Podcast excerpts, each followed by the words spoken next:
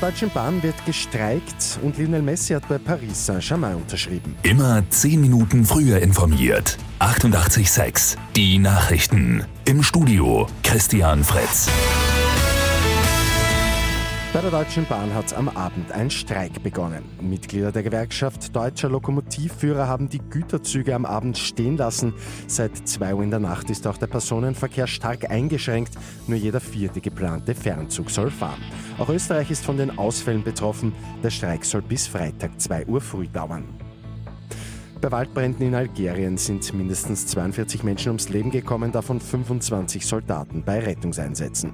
Die algerische Regierung geht von Brandstiftung aus, vier Verdächtige sind festgenommen worden.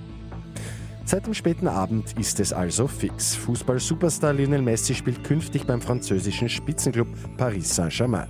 Nach 21 Jahren beim FC Barcelona hat der sechsmalige Weltfußballer einen Vertrag für zwei Jahre mit der Option auf ein drittes unterschrieben. Lionel Messi wird künftig mit der Nummer 30 spielen. Und Spitzensport gibt's ab heute wieder in Wien zu sehen. Die gute Nachricht zum Schluss. Die Beachvolleyball-Europameisterschaft am Heumarkt geht los. Es wird das letzte gemeinsame Turnier von Clemens Doppler und Alexander Horst sein. Mit 886 immer 10 Minuten früher informiert.